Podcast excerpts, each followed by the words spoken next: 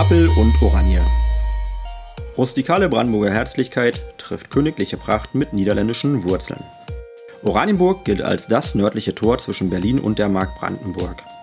Als Bürgermeister lade ich Sie zu einer Reise durch diese spannende Stadt ein, die auf eine sehr ambivalente Geschichte zwischen Toleranz und Totalität zurückschaut. Wir blicken aber nicht nur in die Vergangenheit, sondern auch nach vorn und sowieso über den Tellerrand hinaus.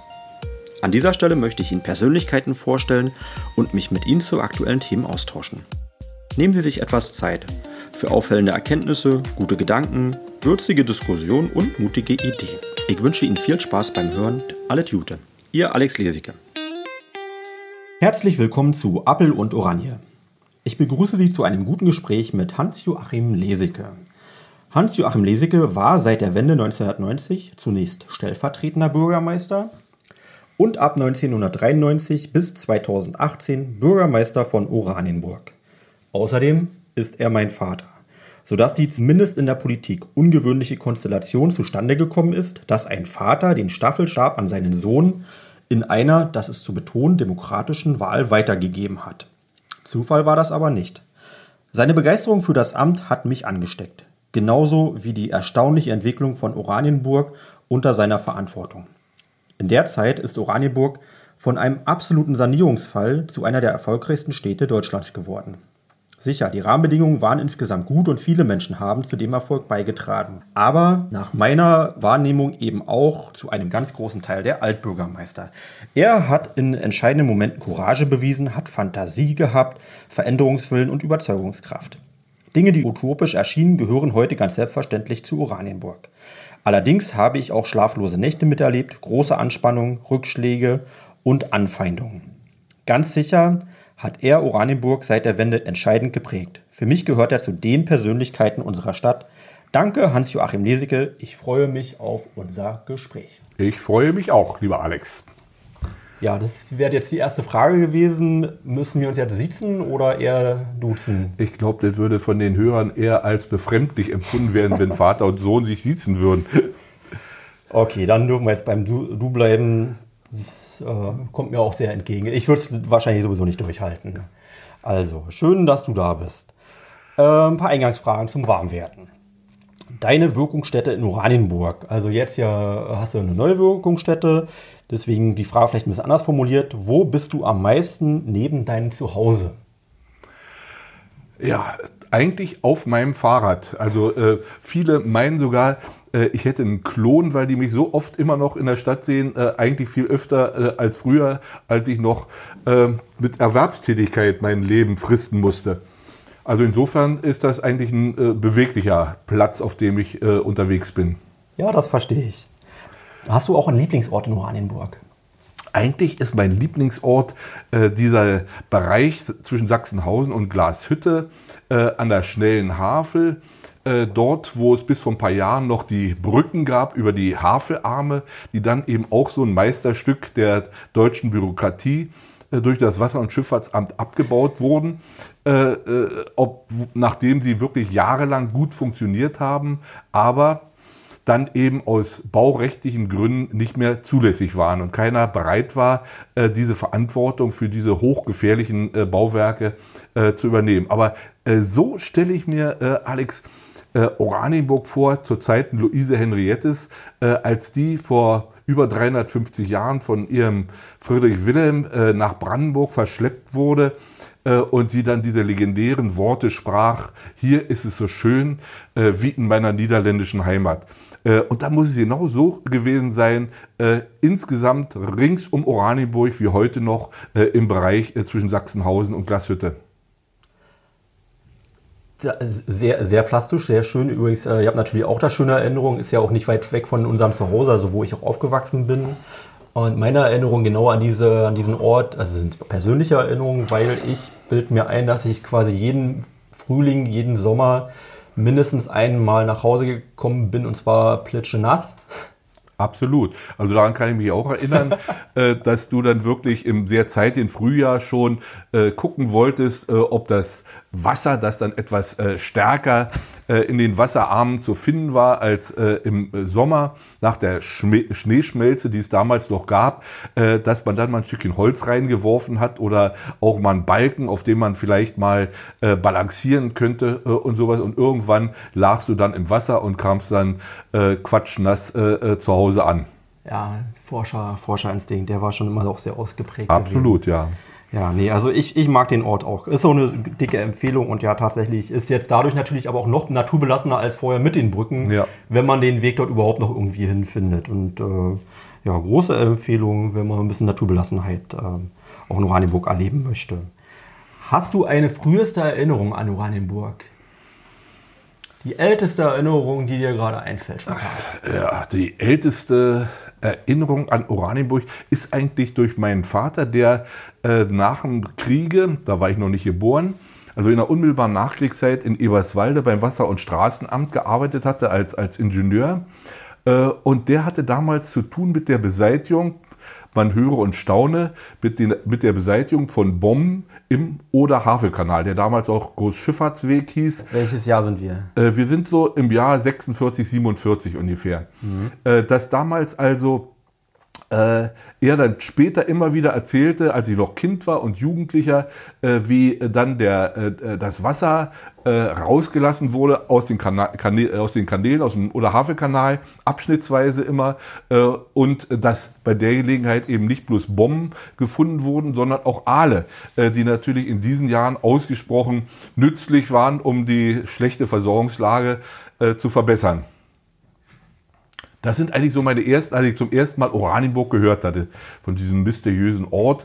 Äh, also insofern muss man vielleicht erklären, dass mein Heimatort ja Britz bei Eberswalde ist mhm. und äh, insofern ich ja dann erst äh, später nach Oranienburg gezogen bin. Was ist deine Heimat? Eigentlich fühle ich mich als Brandenburger und äh, meine, meine Stadt äh, ist Oranienburg. Das ist völlig klar.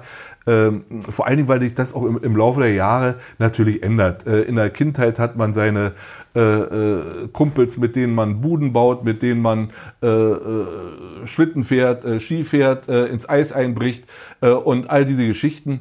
Aber irgendwann trennen sich dann die Lebenswege. der eine geht dahin, der andere geht dahin. Einer studiert, einer bleibt am Ort, einer heiratet irgendwo hin oder einer heiratet irgendwo hin.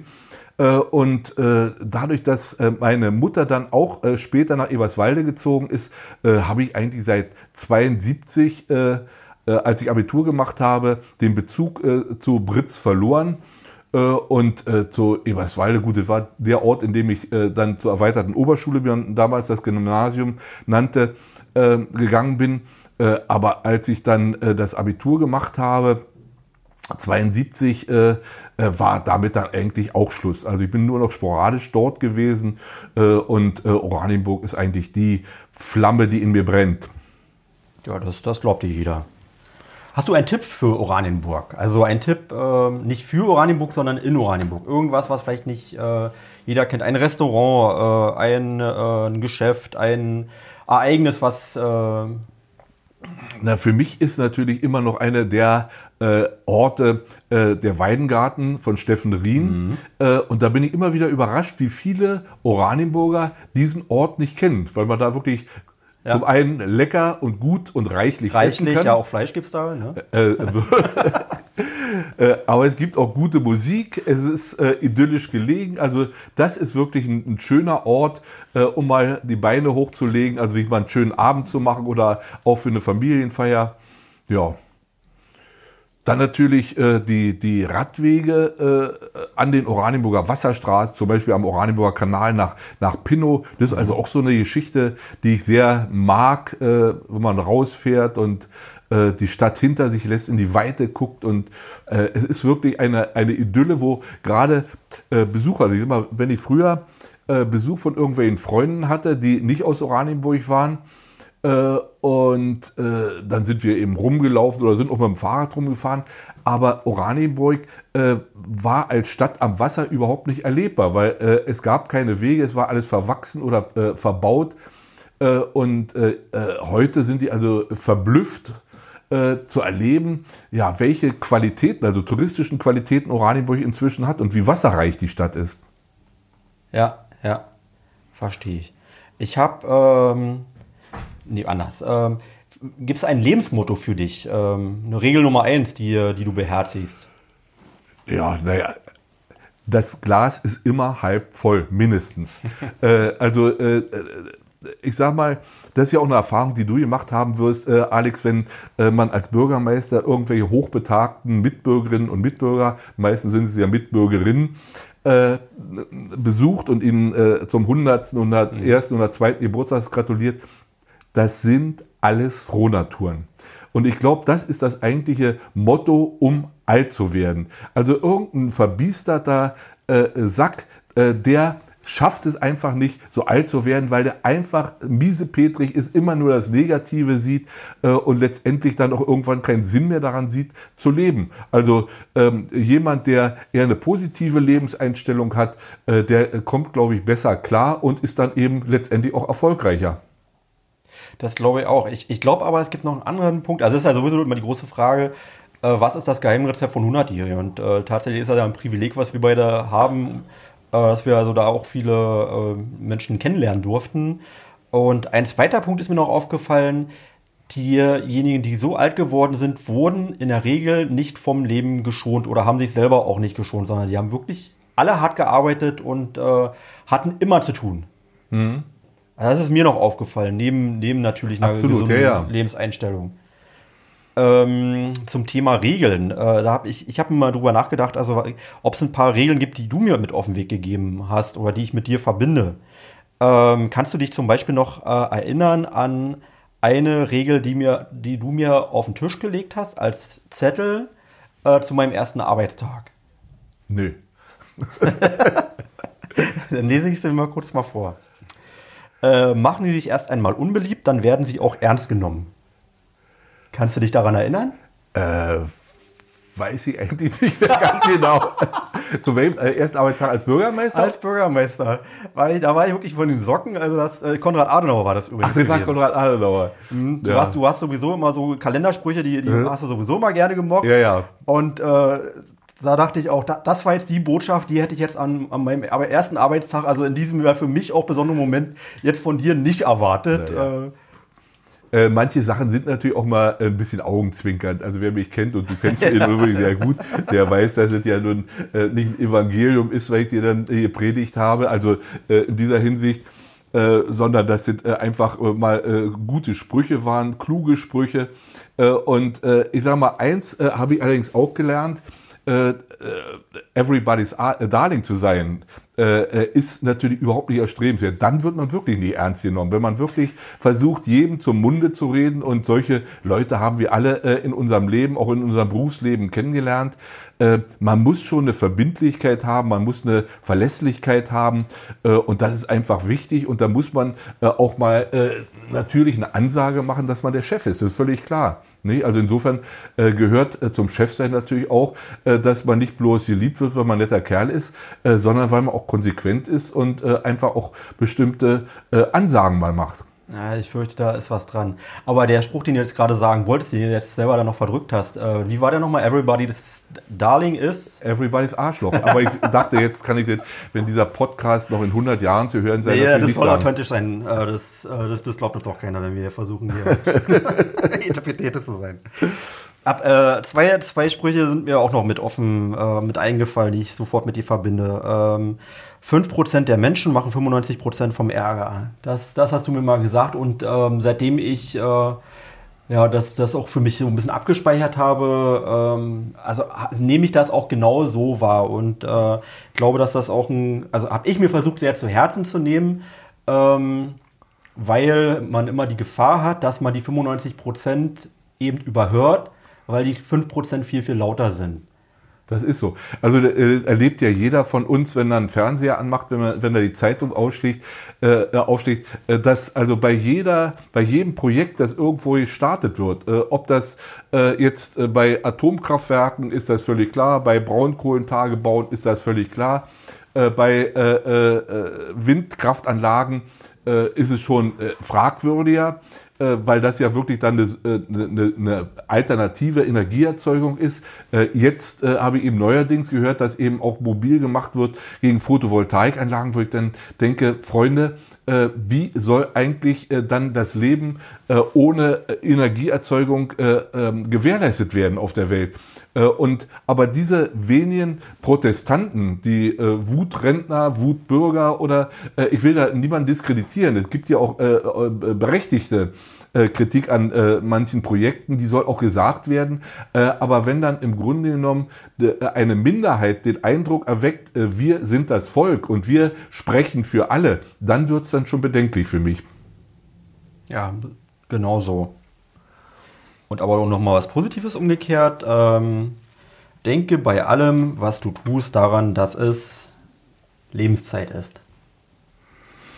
Das ist so. Das wird einem aber äh, dann im Laufe der Jahre erst viel bewusster, weil äh, man als junger Den Mensch natürlich noch äh, sich selber für geradezu unsterblich hält äh, und unkaputtbar. Äh, man geht mit seiner Gesundheit laxer um äh, man äh, äh, vergeudet Zeit, äh, wobei das manchmal auch ganz schön ist, einfach äh, ja. Äh, nichts zu tun.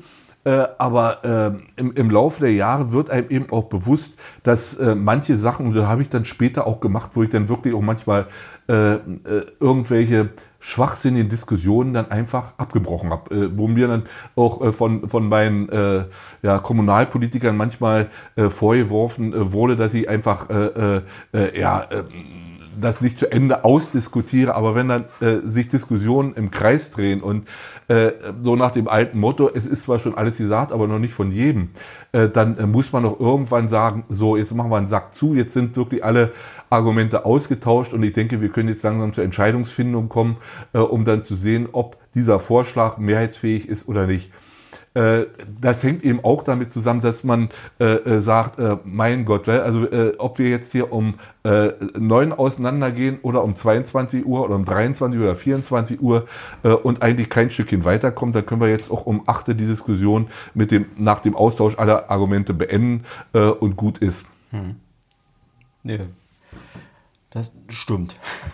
man, man, muss laut, laut, leider viel Verständnis auch aufbringen für Diskussionen, die man vielleicht nicht immer so schätzt in der Form, die man vielleicht auch kürzer fassen mhm. könnte. Und dann hat man dann auch nicht viel verloren, aber das gehört eben auch dazu. Natürlich, es, äh, Kommunalpolitik ist natürlich auch ein Jahrmarkt der Eitelkeiten, das ist völlig klar. Ist das so, ja? Äh, natürlich. Und äh, dass natürlich äh, jemand, der sich engagiert, der will natürlich auch gesehen und gehört werden.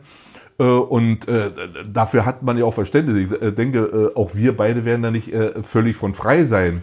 Also wer sich da in die Öffentlichkeit begibt und sich engagiert für irgendwas, der hat natürlich auch ein Recht darauf, gehört zu werden. Äh, aber äh, es ist natürlich auch irgendwo äh, bei manchen äh, schwierig, dass sie dann einfach äh, nicht erkennen, dass sie jetzt den Bogen etwas überspannen und zu vieles Guten tun. Also man muss sich da auch selber beschränken, um dann nicht selber in sich verliebt zu werden oder von sich selber besoffen zu werden. Ja. Du, ich würde gerne mal deinen Lebenslauf sehr, sehr grob mhm. skizzieren. Ähm, und meine erste Frage ist, deine, du hast schon erzählt, du kommst aus Britz bei Eberswalde. Was sind so deine wichtigsten Prägungen aus deiner Kindheit und Jugend? Also was hat dich zu dem Menschen so im Wesentlichen geformt, der du bist?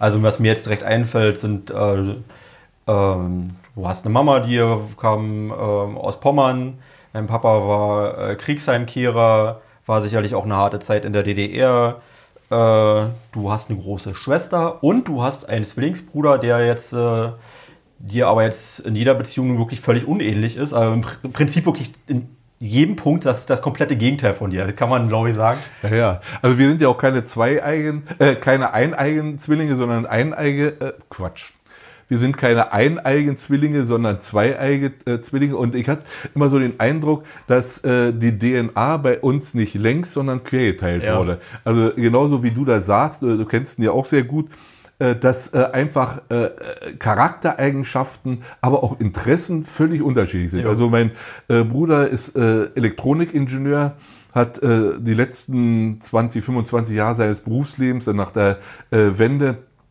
äh, bei Siemens gearbeitet, äh, ist also ich sage das mal mit, mit, äh, mit äh, allem Respekt und aller Sympathie, ein regelrechter Nerd. Also so ein, äh, so ein, so ein Techniker, äh, einer, der äh, mit Computern zu Hause ist, der Programme entwickelt, der also äh, da in der Entwicklung bei, bei Siemens war, äh, der auf der anderen Seite literarisch nicht besonders interessiert ist, geschichtlich nicht interessiert ist, in Sachen Kunst nicht sehr interessiert sind. Alles Sachen, die mir sehr wichtig sind.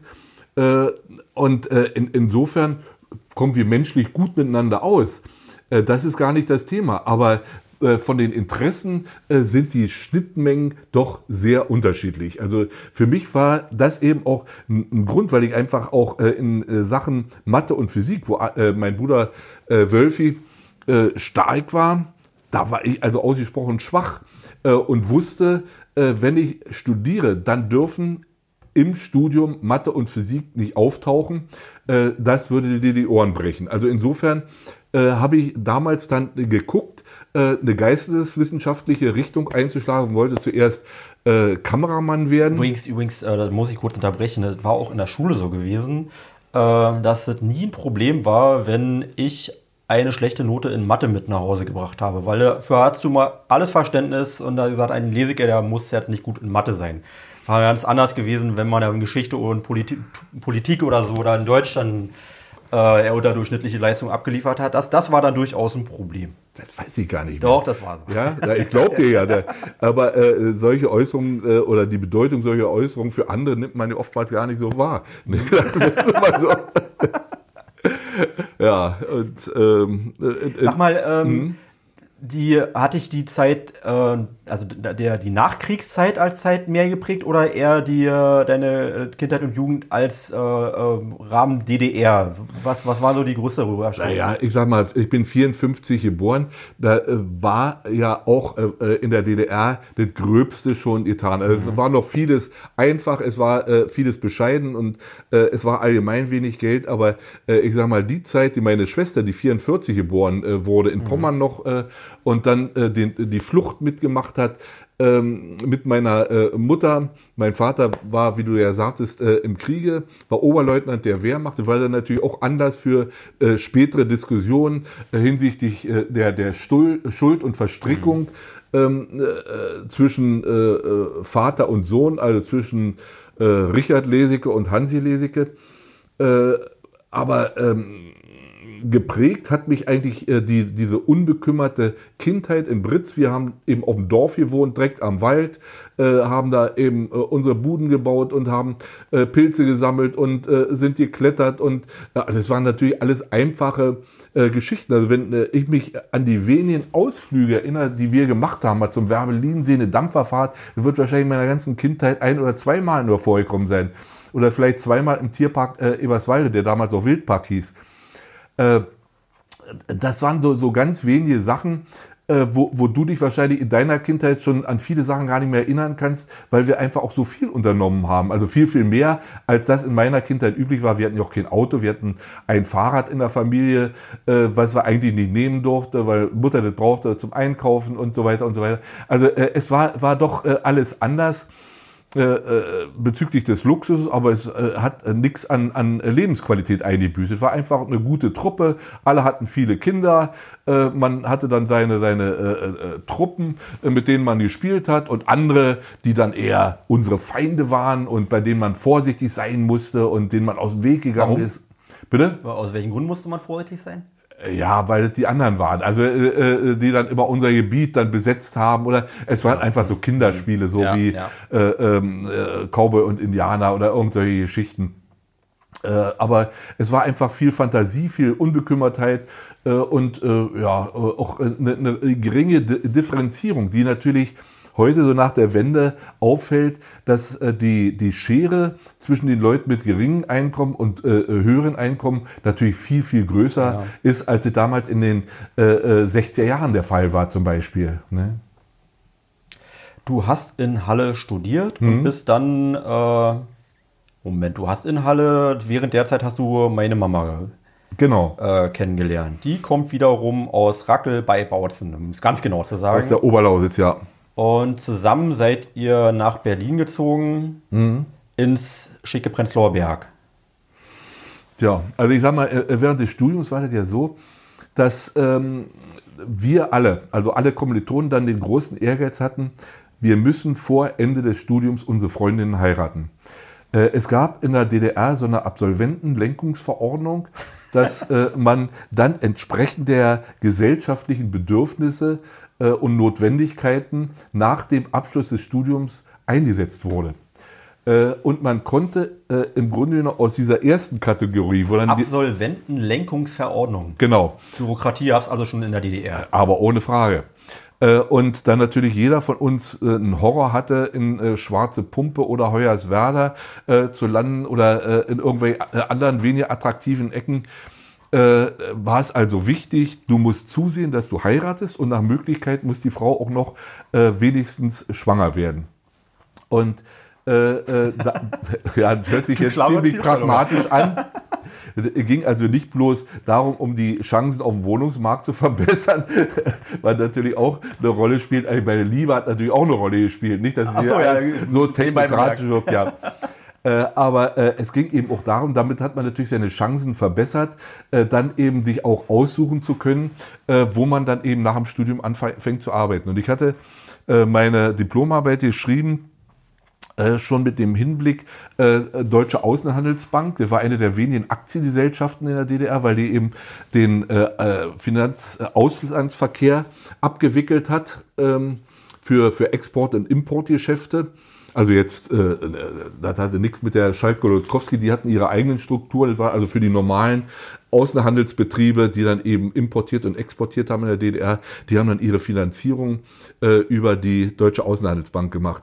Äh, und äh, da hatte ich dann auch ein, äh, ein, Thema im internationalen Finanzrecht geschrieben und hatte, als ich dort glücklicherweise anfangen konnte, den großen Vorteil, dann im internationalen Recht zu arbeiten. Weil natürlich die Vertragspartner, also die Importeure und Exporteure, die haben natürlich nie Verträge abgeschlossen auf der Grundlage von DDR-Recht, weil sie das nicht kannten. Und das war auch nicht ausgerichtet auf solche Geschichten, sondern man hat sich dann vereinbart, zum Beispiel bundesdeutsches Recht oder österreichisches Recht, äh, das war dann äh, eben das, wonach diese Vereinbarungen, diese Verträge ähm, behandelt wurden. Und äh, das hatte natürlich einen großen Nachteil neben diesem Vorteil, dass man als Jurist wirklich eine hochinteressante und hochanspruchsvolle Arbeit hatte, äh, dass äh, dann mein Chef eines Tages zu mir kam und sagte, Kollege Lesicke, ich habe eine große Freude für Sie. Äh, wir haben die Möglichkeit, dass Sie Mitglied der Partei der Arbeiterklasse werden können. Und da klappte mir natürlich der Unterkiefer runter, weil äh, auf das war eine Auszeichnung, also das durfte nicht jeder, oder? Naja, das ist äh, schwer zu verstehen. Die, die SED war ja äh, oder gab sich als Arbeiterpartei. Mhm. Und deswegen gab es da auch eine Quote. Bloß der normale Arbeiter hatte natürlich das geringste Interesse, Mitglied der Partei der Arbeiterklasse mhm. zu werden. Äh, und ähm, bei mir war das so, dass äh, in der DDR wurden die Kinder ja in verschiedene Kategorien eingeteilt. Ne? Also äh, Arbeiterkinder, äh, Kinder von Genossenschaftsbauern, Bauern, dann Intelligenz und dann kam die vierte Kategorie äh, Selbstständige. Ne? Also von mhm. irgendwelchen Geschäftsleuten oder Leute, die, die kleine Betriebe hatten. Das war dann die, die letzte Kategorie, in, in Kategorie 3, äh, weil mein Vater Maschinenbauingenieur war. Und insofern war soziale Herkunft Intelligenz. Ne? So, stand es auch im Klassenbuch äh, hinten drin. Äh, und äh, deswegen war ich auch äh, erstmal, ich sag mal, etwas geschützt, äh, dass ich äh, äh, nun nicht äh, ständig den Druck kriegte, da Mitglied der Arbeiterklasse, der Partei der Arbeiterklasse zu mhm. werden. Mhm. Äh, und dann äh, äh, gab es vor irgendeinem so Parteitag ähm, ja wieder so eine, so eine Festlegung, wir können wieder Mitglieder äh, soziale Herkunft, äh, Intelligenz aufnehme. Äh, und ähm, dann äh, äh, sagte ich eben, meinem Chef, man kann ja nicht sagen, weißt du, äh, äh, leckt mich, weil, also das kommt für mich überhaupt nicht in Frage, sondern man muss ja immer ganz vorsichtig sein in seinen Äußerungen und muss sich erstmal bedanken für das Vertrauen, äh, was äh, äh, die Partei einem entgegenbringt äh, und äh, deswegen will man natürlich auch äh, die Partei nicht enttäuschen und mit gleicher Ehrlichkeit und Offenheit antworten, dass es für einen selber nicht in Frage kommt, weil ich eben äh, Mitglied der evangelischen Kirche bin, äh, mein Sohn Alex, der gerade vor äh, vier Wochen geboren wurde, äh, wird äh, äh in, in äh, sechs Wochen in der Nikolaikirche in Oranienburg getauft. Äh, und dann äh, äh, fielen die natürlich um und sagen, das geht natürlich für ein äh, Mitglied der Partei der Arbeiterklasse überhaupt nicht. Ich sage eben, deswegen sage ich euch das ja.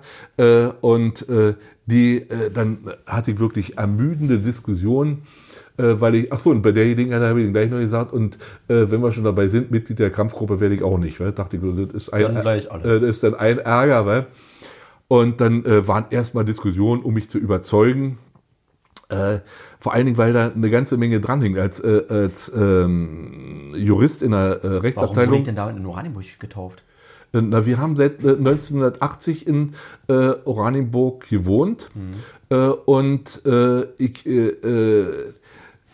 war bis 82 an der Auslandsbank, weißt mhm. du, und habe dann 82 mhm. beim Tiefbau in Oranienburg angefangen. Mhm. Äh, und insofern wurde dann durch diese ganze Sache, ich meine, das hing auch damit zusammen, weil eben der, der Job äh, äh, interessant war. Ne? Also war wirklich, war zwar diese äh, furchtbare Fahrerei, die natürlich deutlich äh, umständlicher war als heute, weil man musste ja um Westberlin rumfahren, mhm. also über den äh, Außenring, über äh, Blankenburg, äh, Schönhauser, äh, dann äh, in die U-Bahn, äh, U2 äh, bis, bis Alex und dann wieder in die S-Bahn und dann vom Alex bis zum Bahnhof Friedrichstraße äh, dann zur, zur Auslandsbank fahren. Also das war dann wirklich äh, äh, eine, eine richtige Reise, jeden Morgen, jeden Abend. Aber das hat man eben wegen des äh, Jobs gemacht, so wie es ja heute auch noch äh, viele machen. Aber äh, als dann die Geschichte mit der, mit der SED kam und ich mich weigerte, Mitglied der, der SED zu werden, dann war ich bin ich natürlich nicht nach Bautzen 2 gekommen, wie manche, die tun ja so und sagen, ich musste in die Partei, äh, äh, sonst hätte ich äh, äh, nicht arbeiten dürfen, sonst hätte ich nicht studieren dürfen. Das ist alles Kokolores. Das sind alles so Selbstlügen, die die Leute natürlich gerne äh, nach der Wende so äh, erzählen. Äh, äh, ich konnte weiter als Jurist arbeiten in der Auslandsbank, war aber im Grunde genommen erledigt. Ich war vorher vorgesehen als Reisekader fürs nicht-sozialistische ähm, Wirtschaftsgebiet, wie sich das damals nannte, also für, für den Westen, weil dort waren ja auch die wichtigsten äh, Handelspartner. Ähm, also neben dem RGW, aber die, die eigentlich interessanten und wichtigen, die waren dann schon äh, im, im Westen. Äh, und dann macht man eben nur Innendienst. Das ist äh, äh natürlich insofern nett für die Kolleginnen und Kollegen, die ankommen und sagen, Mensch, Hansi, kannst du dir mal den Vertrag angucken oder kannst du dir akkreditiv mal angucken. Äh, äh, aber wenn du zusammen mit einem Kollegen angefangen hast, der nicht klüger ist und nicht engagierter und nicht besser als du und der dann eben die sechs Gramm am Revers hat, äh, des Parteiabzeichens. Mhm. Der geht auf einmal, macht da Karriere äh, und man selber ist im Grunde genommen aufs Abstellgleis gestellt.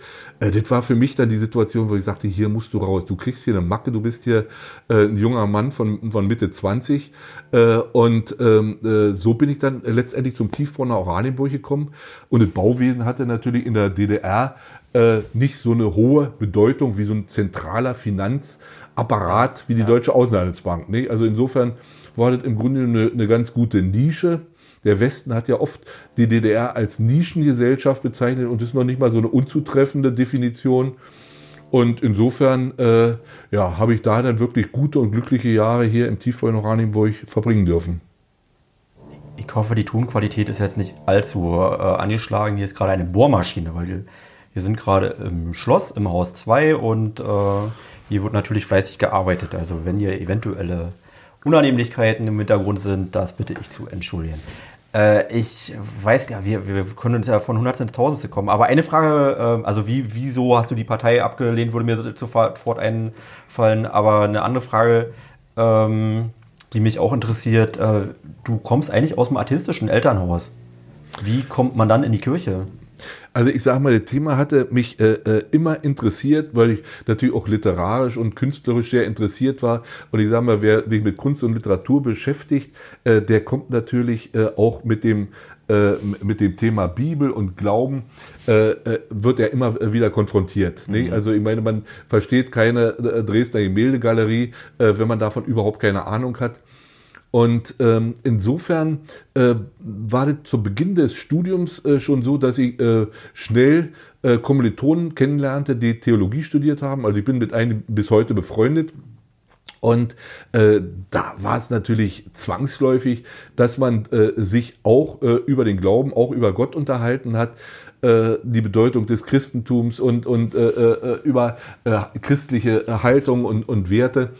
Äh, wir haben da auch schöne Feten gefeiert. Ja also nicht so eine, so eine akademische Sache. Wir haben auch zusammen gesoffen und äh, haben zusammen äh, äh, Biermann die Dichte äh, äh, abgeschrieben und auswendig gelernt. Also das war also wirklich eine, eine, eine ganz bunte Geschichte. Vor allen Dingen äh, hatten die auch schöne äh, Studentenwohnheime äh, wo die, die auch eine, eine, relativ große Freiheit hatten. Es war nicht so äh, streng wie äh, in unserem äh, Studentenwohnheim in Halle Neustadt, wo ein Pförtner saß und aufpasste, der natürlich auch ausgetrickst wurde, ist völlig klar. Äh, aber das war natürlich deutlich freier, äh, Leben mit den Theologen und deswegen habe ich da eben auch viele, viele äh, äh Stunden äh, meines Studentenlebens verbracht. Ne? Aber dass die Kirche auch eine gewisse Subkultur war in der DDR, das hat auch eine Rolle gespielt. Also du hast schon gesagt, du, als du die, dich gefragt haben, ob du in die Partei eintreten möchtest, hast du begründet, nein, weil ich äh, bin kirchlich geprägt. Ja, du musstest, äh, das war ja immer noch eine Sache, äh, die, da haben sie zwar mit den Zähnen geknirscht und du warst erledigt, aber du musstest natürlich auch aufpassen, äh, dass du nicht als Staatsfeind äh, ja. äh, äh geoutet wirst äh, das wäre natürlich viel, viel schlimmer gewesen. Nee, also, äh, äh, du hast dich hätte, als Staatsfeind gesehen. Äh, bitte? Du hast dich als Staatsfeind gesehen. Äh, nein, ich habe mich als kritisch gegenüber der DDR gesehen, ja. weißt du? Ja. Äh, aber äh, äh, das hat ja manchmal schon gereicht, um genau so äh, wahrgenommen zu ja. werden von der anderen Seite. Ne? Also äh, äh, wenn du dich mit irgendwelchen Oppositionellen in der DDR unterhältst, die sind ja oftmals zu Staatsfeinden gemacht worden. Ne? Die wollten eigentlich äh, nur auf äh, Konflikte und Probleme innerhalb der DDR hinweisen und äh, diese äh, allwissende allmächtige äh, Partei und die Selbstgefälligkeit der, der Parteibonzen, äh, die ließ sowas alles abprallen. Die waren äh, so hellhörig, dass sie sofort äh, überall äh, Widerstand witterten und den Klassenfeind witterten, äh, wenn Leute dann eben auch in äh, Arbeitskollektiven auf irgendwelche Missstände im Arbeitsablauf oder was auch immer oder sich aufregten über irgendwelche Verhaltensweisen von Parteifunktionären, dann haben die ganz schnell Ärger gekriegt und, und äh, lernten dann die Faust der Arbeiterklasse aber kennen. Ne? Okay. Wird man einen Themenbruch machen? Also wir haben jetzt gerade schon gehört, du bist vom schicken Prenzlauer Berg, also wo man ja auch also ein bisschen getrifiziert, wo man leckeren Latte Macchiato trinken kann, bist du in die schöne Stadt Oranienburg gezogen, wegen der hohen Lebensqualität? ich sag mal, der Prenzlauer Berg in den 70er und frühen 80er Jahren äh, war alles andere als schickimicki, sondern es war damals auch der richtige Arbeiterbezirk, hatte natürlich insofern äh, die Qualität, dass man da auch schöne Eckkneipen hatte, äh, wo man ordentliches Eisbein gekriegt hat, ein Bier für 40 Pfenne, Pfennig, äh, äh, die, die Kneipen äh, voll geräuchert waren und ähm, man durfte damals auch rauchen. Äh, ich habe damals auch noch geraucht. Äh, und es war einfach da so, so ein pralles Leben, was man dort erfahren konnte. Äh, auf der anderen Seite war natürlich das ganze Leben. Die Einschüsse in den Fassaden aus dem Zweiten Weltkrieg waren äh, überall zu sehen. Der Putz bröckelte ab. Äh, es war äh, an den meisten äh, Fensterkreuzen keine Farbe. Wir selber hatten dann und deine Mama, die hat ja aus erster Ehe zwei Jungs mitgebracht, die natürlich auch mit hochgekommen sind, äh, als wir nach äh, Berlin gezogen sind, als ich mein Berufsleben äh, begonnen habe. Und dann warst du unterwegs und kamst auf die Welt und dann haben wir eben äh, zu fünft äh, in einer Zwei-Zimmer-Wohnung ohne Bad äh, gewohnt, auch ohne Toilette. Die Toilette mussten wir uns mit Nachbarn teilen, die war dann eine halbe Treppe tiefer. Äh, und äh, äh Du hast dann bei uns im Wohnzimmer geschlafen, also die, die Wohnzimmercouch, die wurde dann abends immer aufgeklappt, dass wir beide, also Mutti und ich, dort schlafen konnten. Daneben stand dein Kinderbett äh, und dem Mann im zweiten Zimmer äh, schlafen, äh, schliefen dann deine beiden Brüder. Also insofern äh, war das schon äh, sehr, sehr beengt und äh, äh sonnabends sind wir dann in, ins Schwimmbad äh, zum Duschen gegangen. Einmal die Woche? Einmal die Woche, weil äh, im, im, im äh, Bad, also äh, du wurdest natürlich öfter in so einer kleinen Badewanne in, de, in dieser halben Küche, die wir hatten, mit so, so einem Ausguss aus äh, äh, Emaille, aber völlig verkeimt. Unten der Abfluss zur nächsten Etage äh, war dann offen, war ein Loch, da waren dann nur alte Zeitungen reingedrückt und dadurch hörtest du natürlich äh, immer den Alkoholiker, der unter uns wohnte. Und äh, wenn der seine Entzugserscheinung hatte oder wenn er wieder Kohle hat und mit seinen Kumpels da unten gesoffen hat oder auf dem Fensterbrett äh, stand und äh, von dort aus runtergepisst hat in, äh, in den Hinterhof. Also das war eben auch alles Teil des prallen Lebens. Und äh, ich sag mal, für, für deine Mama und für deine beiden Brüder, die ja aus der äh, ja, behüteten äh, Oberlausitz, aus so einem heilen äh, äh, Dorf kamen, war das natürlich eine, eine Welt, die, äh, ja, die haben natürlich, also die, äh, äh, Rai und Micha, die haben natürlich mit großem Interesse dann eben oft im, im Treppenhaus gehangen und beobachtet, was da bei den Nachbarn losging, weil es einfach so spannend war für kleine Jungs, ne? Aber so war Mama, das eben. Mama war das, ich glaube, für Mama war das eher nichts, ne? Äh, nee, also die wollte da raus, äh, äh, die wollte am Anfang auch ja nicht dahin, aber war froh, dass wir natürlich zusammen waren. Ähm, und äh, insofern war dann der Umzug nach Oranienburg in diese dreieinhalb Zimmer vollkommen vor Neubauwohnung. Warm Wasser aus Wand. Äh, Warm Wasser und Wärme aus Wand äh, war natürlich ein, ein Riesengewinn, obwohl außen sah es natürlich noch aus wie Schlachtfeld alte Baustraßenplatten, äh, große Sandberge und die Baustellen, die waren damals bei weitem nicht so ordentlich, wie äh, heute äh, üblicherweise Wohnungsbaustellen sind. Aber trotzdem, wir waren froh, wir waren glücklich und dann, ja, wie gesagt, fing hier das neue Leben an, wo alle fünf zusammen waren, hatten, äh, ihr hattet eure eigenen Zimmer. In der Walter-Bote-Straße, die damals Ernst-Thiemann-Straße hieß. Genau, genau. Und äh, das war 1980, sind wir rübergezogen. Äh, ja, 1980. Seit 1980 sind wir Oranienburg. Also du warst ein halbes Jahr alt. bin, in, bin also in Berlin geboren, bin gar kein richtiger Oranienburger, also jedenfalls nicht ja. gebürtiger Oranienburger. Aber ich glaube, deine Erinnerungen an das erste halbe Lebensjahr werden jetzt auch nicht so Nee, ausgeprägt wirklich, sein. Nicht wirklich sehr, sehr ausgeprägt, das stimmt. Ähm, wie kann man sich Oranienburg zu der Zeit vorstellen? Naja, ich sag mal, äh, vor allen Dingen äh, äh, verkommen. Also äh, Oranienburg war so gekennzeichnet durch so einen äh, Gestankmix aus verschiedenen äh, Quellen. Also die äh, Kläranlage, die war ja nicht weit weg von uns, äh, am, am Lindenring äh, in der Lenitzstraße, also die damals Otto-Nuschke Straße hieß, äh, dann äh, das Pharmawerk, das hat natürlich so eine so eine Glocke aus aus chemischen Substanzen geblasen über die Stadt. Dazu kam natürlich, dass die Leute damals fast alle mit Braunkohle äh, Briketts heizten. Äh, und dann kam Chemiewerk und dann kam äh, VEB Spezialfarben, äh, der Vorgänger von äh, Orafol. Äh, Und äh, so gab es verschiedene andere Betriebe, die alle ihren Beitrag leisteten, um die Luft kaputt zu machen.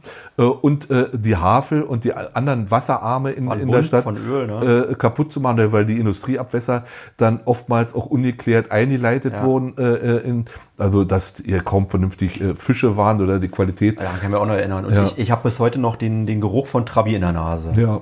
Und dazu gab es hier noch einige Kasernen, die haben auch noch einen Teil dazu beigetragen, mitten in der Stadt. Also dieses, diese Stadt war wirklich, äh, also hat nichts an Lebensqualität äh, geboten. Also wenn ich, Naja, äh, in meiner Erinnerung jedenfalls. Äh, ich sag mal, äh, man hat sich natürlich äh, auch eingerichtet. Man hatte seinen Freundeskreis, äh, wo man sich getroffen hat, wo man dann eben äh, auch äh, diskutiert hat, wo man auch mal gegrillt hat und, und solche Sachen. Also äh, das war ja nicht nur alles schwarz, sondern wenn man irgendwo lebt und äh, äh, letztendlich versucht jeder Mensch irgendwie aus der Situation das Beste zu machen. Und das haben wir natürlich in Oranienburg auch gemacht und hatten dadurch natürlich auch Spaß, weißt du? Also äh, dann äh, gab es wieder andere, dann ach äh, äh, und, und, und solche Sachen, wenn dann mal Tanz im Gesellschaftshaus war oder äh, solche Sachen, da wurde auch hingegangen, ne? Und dann war dann eben mal Jubel, Trubel, Heiterkeit. Ne? Wir hatten noch eine Gartenlaube, die kann mich noch erinnern. Und 1986 sind wir dann umgezogen. Genau. Da sind Das weiß ich noch ganz genau, weil da war ich nämlich gerade mit der Kita fertig und bin gerade in die Schule gekommen zu dem Jahr. Da war ich nämlich sieben Jahre und ähm, das war damals die Heinz Bartsch POS, wurde Genau. genannt. Und äh, später, also heute der Nachbau ist, ist die Waldschule und äh, wir sind in die Neustadt gezogen. äh, In Da- ein Haus, also was jetzt auch nicht gerade sanierungs äh, saniert war. Naja, das war so eine Siedlung äh, von 1939. Äh, in unmittelbarer Nähe des, des äh, äh ehemaligen KZ Sachsenhausen und wo ich auch denke, dass sie damals aus dem Grund errichtet wurden. Also 36 mhm. äh, entstand das KZ äh, und äh, gerade in diesem ganzen Bereich rings um das KZ äh, wurde dann natürlich für die äh, Unterführer und Offiziere äh, und vielleicht sonstige Bedienstete äh, wurden dann Häuser gebaut, vielleicht sogar von KZ-Häftlingen. Äh, ich weiß es nicht. Also ich habe äh, auch nie darüber was gelesen weil natürlich solche Sachen auch äh, äh, gerne geheim gehalten wurden, auch von den Nazis damals schon. Ne? Aber naheliegend, ne? Ja, ist naheliegend, ja. Hm. Äh, wie, wie bist du zur Wende, also wie wird man Bürgermeister? Jetzt kommen wir in die... Äh, es ist natürlich so eine Geschichte, äh, man plant es nicht. Also es war einfach damals so, äh, dass es brodelte. also der eigentliche äh, äh, andere, also ich meine, dass äh, wir in unserem Freundeskreis äh, kritisch waren und immer wieder diskutiert haben über diese Zustände und darüber, dass äh, äh, ob es einen Sinn macht, einen Ausreiseantrag zu stellen, nicht einen Ausreiseantrag, weil dann eben auch Freunde äh, diesen Schritt gegangen sind. Äh, auf der anderen Seite hat man mit denen diskutiert, gesagt, Mensch, äh, äh, wollen wir nicht noch versuchen, hier irgendwie drum zu reisen, äh, dass man einfach versucht, hier, äh, ähm, wie die Tschechen 68 sagen, sozialistisch mit Sozialismus mit menschlichen Anlitz aufzubauen äh, und, und zu gestalten. Aber da war dann eben schon äh, in dieser Zeit, in den 80er Jahren, so viel äh, äh, Enttäuschung und Verzweiflung und äh, Pessimismus, dass äh, einfach gesagt wird, dieser Laden ist durch. Also das wird hier nichts mehr. Nee, also man, man die, immer mehr Menschen hatten sich, hatten keine Hoffnung mehr in die Zukunft der DDR. Nee?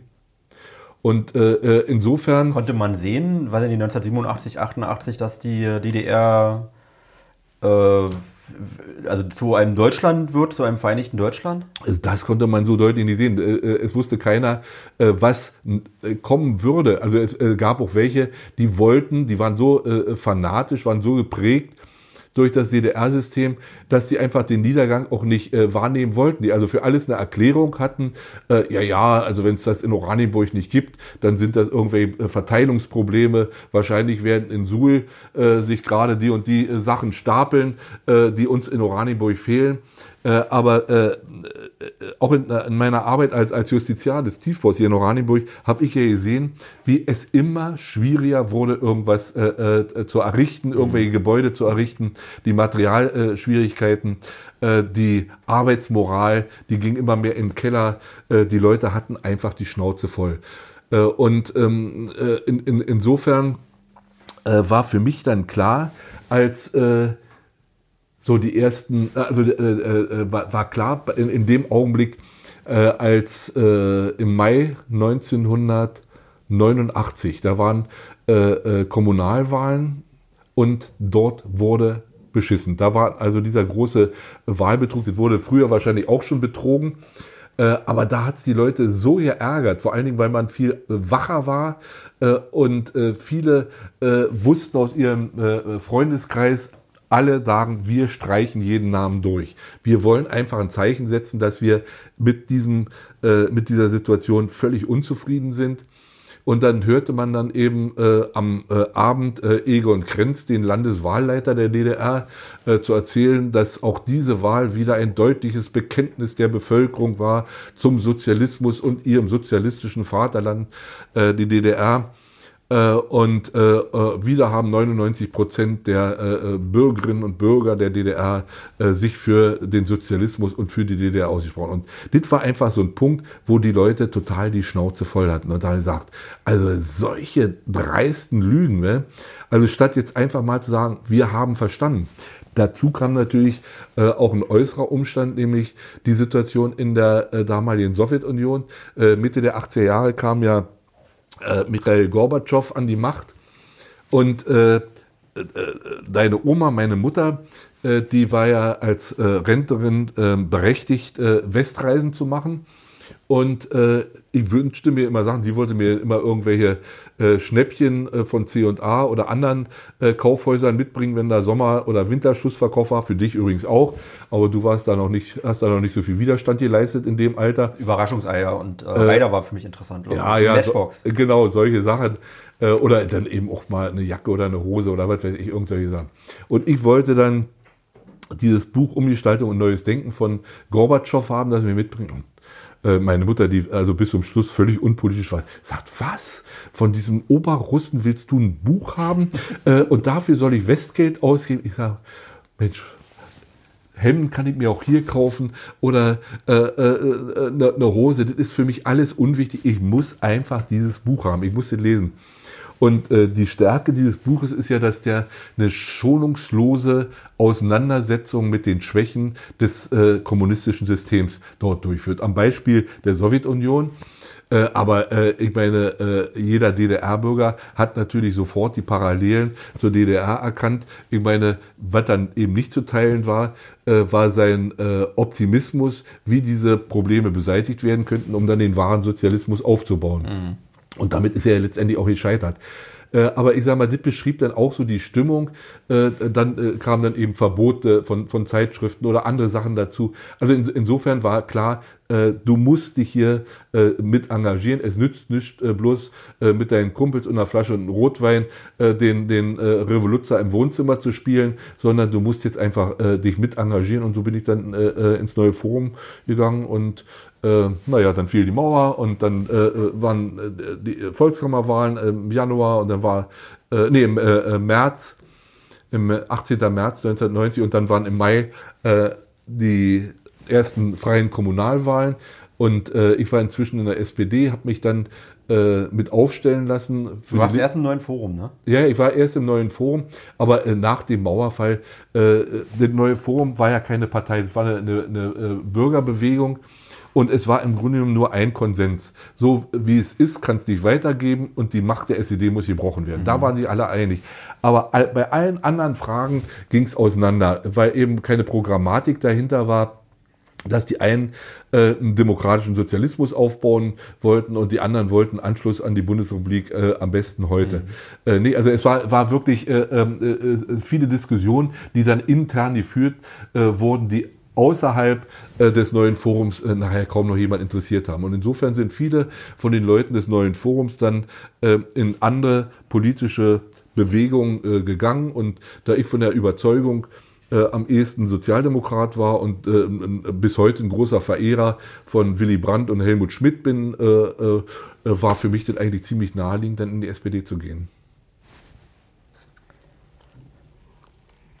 Deswegen bist du ja noch nicht lange, also du hast dich engagiert, aber äh, wie, hast du dann selber gesagt, also jetzt möchte ich auch gerne Bürgermeister werden? War das so ein Karrierewunsch oder? Äh, nee, äh, wir waren ja so wenig, also die Stadtverordnetenversammlung damals hatte noch 50 äh, Mitglieder. Ähm, und äh, dementsprechend waren die Fraktionen natürlich auch größer als heute. Mhm. Und äh, ich bin dann in die Stadtverordnetenversammlung gewählt worden. Die SPD ist damals stärkste äh, Fraktion geworden. Und äh, wir hatten vorher überhaupt keine personellen Forderungen und Wünsche. Äh, und deswegen äh, sind wir angetreten mit dem Slogan eine äh, Den Plan habt ihr noch gar nicht gehabt, einfach nur soziale Gerechtigkeit. Das war so die Überschrift. Äh, äh, naja, wir hatten schon äh, äh, Wohnungsbau verbessern, Umweltschutz mhm. und all die Geschichten, aber keine personellen Forderungen, dass sie gesagt haben, ich kämpfe darum, Bürgermeister von Oranienburg zu werden. So heute gerade umgekehrt, ne? dass äh, die personellen Forderungen ja, oftmals... Sondern äh, eine starke Mannschaft mit sauberen Händen. Siehst du, jetzt fällt es mir ein. Das war der, der Slogan äh, was sich zwar vielleicht schick anhörte, aber auch äh, gleichzeitig Ausdruck war äh, der, der Hilflosigkeit, dass man einfach äh, sagt, wir stehen alle zusammen und wollen erstmal rein und verändern. Äh, aber äh, es ist nicht, äh, sind irgendwelche Galionsfiguren vorne hingestellt worden, die dann eben äh, irgendwelche Spitzenpositionen übernehmen sollten. Und dann äh, war die SPD stärkste Fraktion, dann, äh, äh, also auch anders als in Wikipedia, äh, äh, ich gestern gelesen habe, zu meiner Person wusste bisher ja nicht, dass da über mich Artikel existiert, dass ich nicht der Wahl gegen äh, Udo Semper unterlegen bin, äh, sondern es äh, fand nie eine, eine, Stichwahl zwischen uns beiden statt, sondern das war dann nach Diskussionen, die im Vorfeld zwischen den Stadtverordneten stattgefunden haben, klar, Udo Semper soll Bürgermeister werden und ich werde soll Stellvertreter werden. Und die Wahl erfolgte anders als heute, nicht direkt durch die Bevölkerung mhm. des Bürgermeisters, sondern indirekt durch die Stadtverordnetenversammlung. Wie bei Bundeskanzler. So ist es. Äh, und äh, dann wurde geguckt, äh, wer von uns in der SPD könnte dann hauptamtliche Funktionen übernehmen. Und dann wurde geguckt, ach nee, der ist 78 Jahre alt, zu alt. der ist 18, zu jung. der ist Hilfsschlosser da und da. oder also insofern blieben ganz wenig übrig von den waren wir 13 Mann, glaube ich, damals in der Fraktion, habe ich so in Erinnerung, äh, die Zahl muss nicht stimmen. Und in, insofern blieben dann äh, Ernst Stransky als äh, Leiter des Labors im Kreiskrankenhaus Oranienburg damals übrig und sagt, Mensch, als Mediziner ist er als äh, äh Sozialstadtrat äh, und Sozialdezernent natürlich äh, äh, bestens geeignet und als Jurist bist du zwar äh, zu nichts fähig, aber zu allem zu gebrauchen. Äh, und insofern äh, machen wir Hansi dann äh, zum stellvertretenden Bürgermeister, Rechtsdezernenten, Wirtschaftsförderungsdezernenten, Ordnungsdezernenten, äh, ja, also dieser Bereich. Mhm. Stadtkämmerer, ja. Okay, also äh, du wurdest dann aber nicht gewählt als Bürgermeister, sondern als stellvertretender Bürgermeister. Genau, erst. genau. Also ich habe hab, äh, gar nicht zur Wahl gestanden als Bürgermeister, sondern äh, es war vorher abgesprochen worden zwischen den Einzelnen. Äh, dazu kam äh, als äh, vierter Mann neben äh, Bürgermeister Udo Semper dann Horst Gantschow als Baustadtrat. Nee, also wir waren die vier äh, Neuen äh, an der Spitze der, der Verwaltung. Und dann kamen sicherlich die Jahre, wo erstmal viel sich sortiert und geformt hat. Bis du dann 1993 dann wirklich dann zum Bürgermeister geworden bist. Waren das äh, komplizierte Jahre? War das, äh, war das es waren, sehr äh, konstruktiv oder wie kann man sich diese Zeit vorstellen? Äh, es, es war. Ich, äh, mein, meine Erinnerung nur ja. ist, äh, also dass das, nur so eine kindliche Erinnerung, aber dass gerade so die, na, die erste Hälfte der 90er Jahre sehr deprimierend irgendwie mir in Erinnerung bleibt. Also ich habe sehr, sehr schöne Kindheitserinnerungen, aber das liegt auch daran, dass mein, ja, mein unmittelbares Umfeld war, war halt sehr heil und also Familie und so, alles in Ordnung. Und nach der Wende war viel, äh, ich glaube, Frust und Enttäuschung und jeder war mit sich selber beschäftigt. Alle haben versucht, irgendwie auf die Beine zu kommen. Ähm, Mama hat äh, versucht, einen neuen Job zu bekommen. Du warst äh, in deinem ja, Ambitionen, äh, sagen wir mal so, äh, auch, äh, ja, auch eingenommen und ähm, das war auch die Zeit, äh, sag mal, Rostock-Lichtenhagen war dann irgendwie, also Ausländerfeindlichkeit, äh, Ernüchterung, dann äh, Ost-West-Konfrontation, also das eben die, Enttäuschung vom, ähm, also die Illusion, die vielleicht viele hatten, äh, dass die wie Seifenblasen zerplatzt waren. Äh, also ich, ich habe daran eher dunkle Erinnerungen. Ja, ja, so war es auch. Also äh, es äh, waren ja verschiedene Phasen. Diese äh, Vereinigungseuphorie, ja. Die Mauer ist ja. weg, äh, äh, alle hatten Tränen in den Augen, lagen sie in den Armen und freuten sich, äh, äh, war ja ziemlich schnell einer Ernüchterung gewichen. Äh, weil äh, dann genau das eintrat, also insbesondere nach der Wirtschafts- und Währungsunion zum 1. Juli 1990, als die D-Mark eingeführt wurde. Und dann am 3. Oktober 1990 war ja die, die staatliche Einheit, wo dann auch das Land Brandenburg entstand. In dieser Zeit, äh, also Anfang der 90er Jahre, äh, wurden ja dann die Unternehmen privatisiert durch die Treuhandanstalt äh, und es stellte sich raus, also äh, neben diesen Geschichten, die ja in Oranienburg bekannt sind, mit dem Kaltwalzwerk, wo ein durchaus mhm. modernes, erfolgreiches Unternehmen dann eben auch platt gemacht wurde, aber viele der äh, volkseigenen Betriebe der DDR waren nicht wettbewerbsfähig. Und viele der äh, großen Unternehmen in Westdeutschland äh, haben gesagt, für die paar Hansels da äh, im Osten produzieren wir mit, da äh, drehen wir unsere Maschine ein bisschen hoch, äh, die brauchen wir eigentlich nur als Konsumenten, die brauchen wir nicht als Produzenten. und äh, das war die, die, große Enttäuschung, weil die Leute äh, eben natürlich mitverdienen wollten, mitmachen wollten. Die hatten ja kein äh, Interesse daran, Sozialhilfeempfänger zu werden äh, und einen sozialen Abstieg zu machen und dann äh, bei Aldi äh, äh, und, und Lidl Gummibären zu kaufen und sagen, damit sind wir zufrieden. Oder Bananen, wie dann immer so kolportiert wurde. Nee?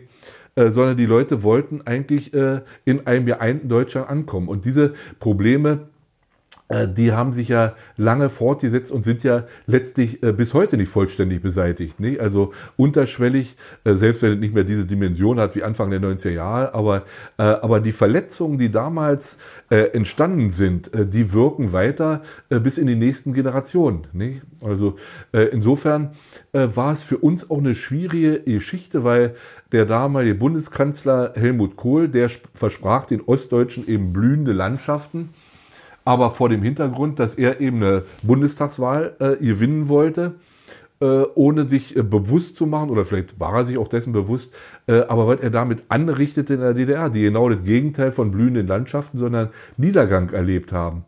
Äh, und dieser Unmut, der richtete sich dann natürlich äh, gegen die Kommunalpolitik, gegen den Bürgermeister. Und weil das waren die greifbaren, die Idioten, die hast du dann jeden Tag äh, äh, irgendwo auf der Straße gesehen oder mit dem Fahrrad äh, langfahren äh, und die konntest du auch in irgendeiner Versammlung greifen und mal richtig beschimpfen und das wurde dann eben auch ausführlich, äh, ausgiebig gemacht. Nee, also war schon eine, eine haarige Zeit, nee, also wo viele äh, dann eben auch gescheitert sind, äh, weil eben auch eins dazu kam. Das waren ja keine ausgebildeten äh, Verwaltungsfachleute. Äh, ich hatte das damals mal so gesagt, äh, von uns wurde erwartet, dass wir Gedichte schreiben. Dabei mussten wir selber erst das Alphabet lernen. Mhm. Also das war wirklich so eine, so eine parallele Geschichte. Äh, deswegen habe ich damals auch ähm, äh, an der Fachhochschule für öffentliche Verwaltung äh, zwei Jahre oder über zwei Jahre wirklich dann am Wochenende, obwohl wir hier wirklich so einen Druck hatten, ich sag mal, Stalingrad, also die Stalin-Orgel hörte nicht auf, trommelte von allen Seiten äh, äh, auf uns nieder, aber dennoch habe ich dann eben äh, diese Fachhochschule besucht, um mir dann die äh, Befähigung für den höheren Verwaltungsdienst äh, zuzueignen. Ne? Was waren die größten Meilensteine ähm, in deiner Amtszeit? Äh, also für mich war ganz wichtig äh, der Aufbau der kommunalen Gesellschaften, die es ja damals auch nicht gab, also von Wober und Stadtwerken. Äh, wenn ich mich erinnere, also damals gab es so, so einen Spruch in DDR-Zeiten zur KWV, das war die kommunale Wohnungsverwaltung, die quasi Vorgänger der, der WOBA äh, Ruinen schaffen ohne Waffen. Nee, also die Mieten waren zwar äh, äh, billig in der DDR, aber dafür gab es dann eben auch einen äh, Wohnungsbestand, der äh, ja, erbärmlich war zum großen Teil. Und äh, die Stadtwerke, die hatten natürlich auch eine gigantische Aufnahme, Aufgabe. Äh, nur ein Drittel der Stadt Oranienburg war stadttechnisch erschlossen. Also, dass die Leute dann irgendwo eine Grube hinterm Haus hatten für ihre Abwässer, äh, wo das Wasser, das Abwasser dann auch oftmals dann unten war, kein Boden drin, sondern die Jauche sickerte dann runter ins Grundwasser äh, äh, daneben stand die Pumpe, die, die Hauspumpe, um sich dann das Wasser aus dem Boden zu holen.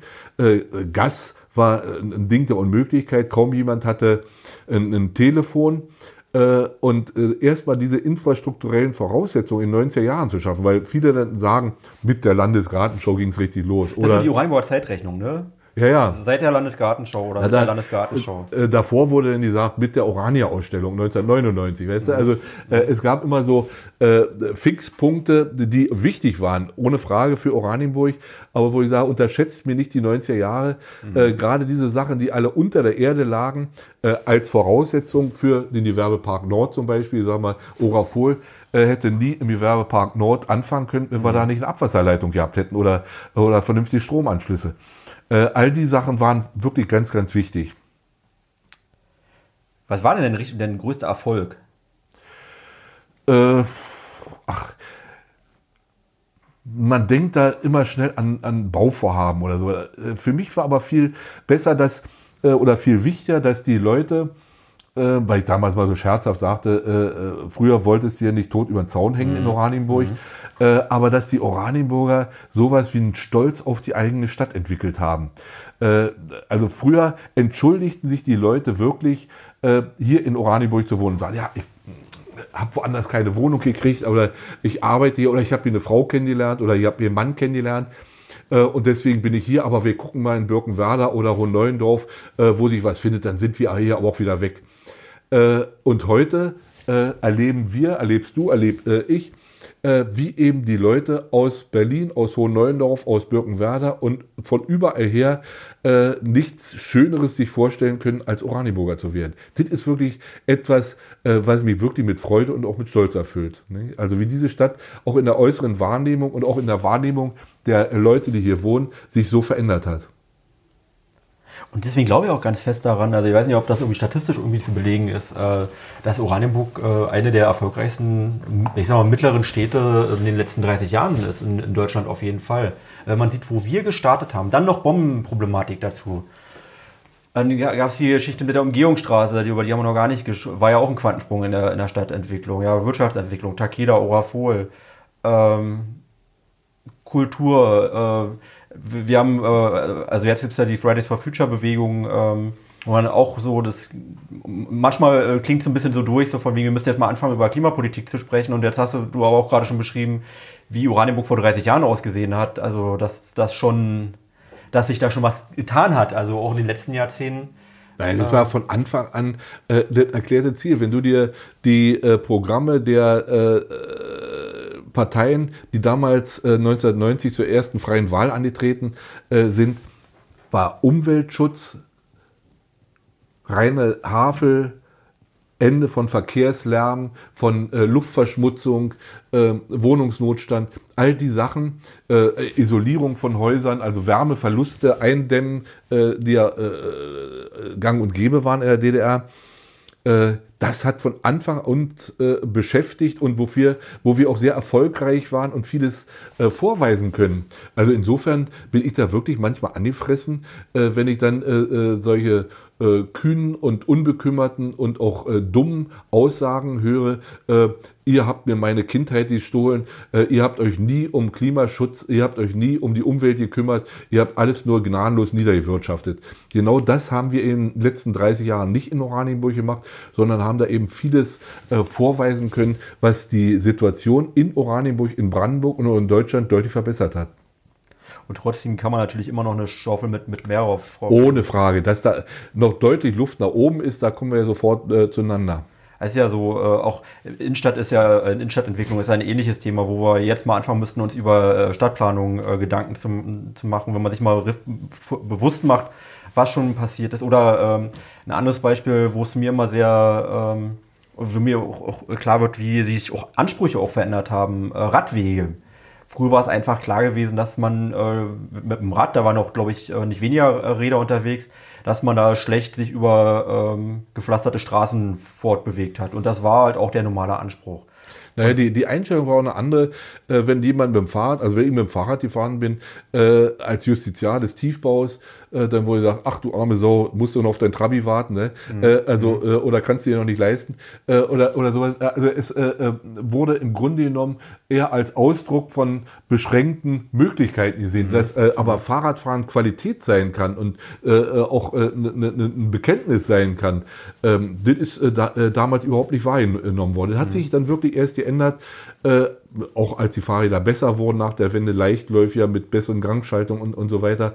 Äh, und dann die Rentner anfingen. Und jetzt die mit, Infrastruktur. Und die einfach. Infrastruktur äh, hergestellt äh, wurde oder immer besser hergestellt wurde. Weil das, das meine ich, also mit jedem Radweg, der gebaut wird, merkt man, wie sehr noch die Radwege, die noch nicht da sind, fehlen. Richtig. Und früher war es halt einfach normal, ja, dass man hat halt einfach mit dem Rad auf der Straße äh, sich zu bewegen. Was allerdings auch eine, eine, Konsequenz ist, die, die ich da auch sehr kritisch sehe, ist, äh, umso mehr Radwege es gibt, umso mehr scheint es auch normal zu werden, dass man Fahrradfahrer einfach wegkupen darf von, der, von, von normalen Straßen. Also die, die Rücksichtslosigkeit der verschiedenen Verkehrsteilnehmer oder der Autos gegenüber den Radfahrern, die nehme ich das nehme ich auch wahr, dass das zugenommen hat. Vielleicht gerade dadurch. Aber auch das Anspruchshalten der Radfahrer an, an die Radfahrer in Es ist ja auch schön, dass man selber sagt, äh, wir sind nicht zufrieden, sondern jetzt soll es noch schöner. Die Schulen sollen noch schöner werden, auch wenn sich da natürlich was getan hat. Die Innenstadt äh, ähm ja, das ist aber nicht bloß auf die Radfahrer bezogen, sondern das ist überhaupt so eine Entwicklung, äh, die mir nicht gefällt, äh, aber die ich beobachte, dass äh, die Leute viel egozentrischer werden. Ähm, das erleben wir bei jeder Bauvorhaben.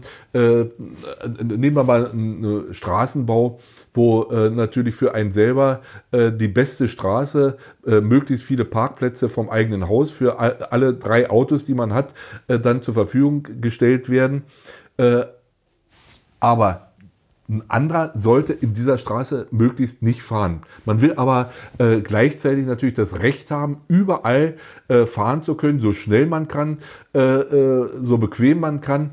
Äh, und dass im Grunde genommen aber überall Leute sitzen, die in ihrer eigenen äh, Qualität nicht eingeschränkt werden wollen, aber wollen genau das erreichen in allen anderen Straßen. Das finde ich immer so ein Widerspruch in sich und äh, geradezu schizophren. Und, und diese Haltung, äh, die erlebt man ja überall äh, in unserer Gesellschaft, nicht bloß bei Donald Trump äh, oder bei äh, wem auch immer, America First, sondern ähm, ich bin der, äh, um den es geht. Ne? Also und wenn ich, äh, wenn ich äh, äh, damit nicht einverstanden bin, dass äh, da hinten irgendwo eine Photovoltaikanlage äh, entsteht, dann äh, gründe ich eine BI, ohne äh, mir dann darüber Gedanken zu machen, wie soll denn zum Beispiel die Stromerzeugung in Zukunft erfolgen, ne? umweltfreundlich. Aber ich glaube ehrlich gesagt nicht, dass das äh, eine Entwicklung ist, die jetzt, äh, äh weil ich kann mich erinnern, die Diskussion, die kenne ich schon so lange, ähm, wir uns über Politik unterhalten. Das war schon immer so gewesen. Also natürlich soll eine Schule gebaut werden, aber bitte nicht auf dem Nachbargrundstück. Natürlich brauchen wir hier eine große Infrastruktur an Glascontainern, aber nicht nebenan.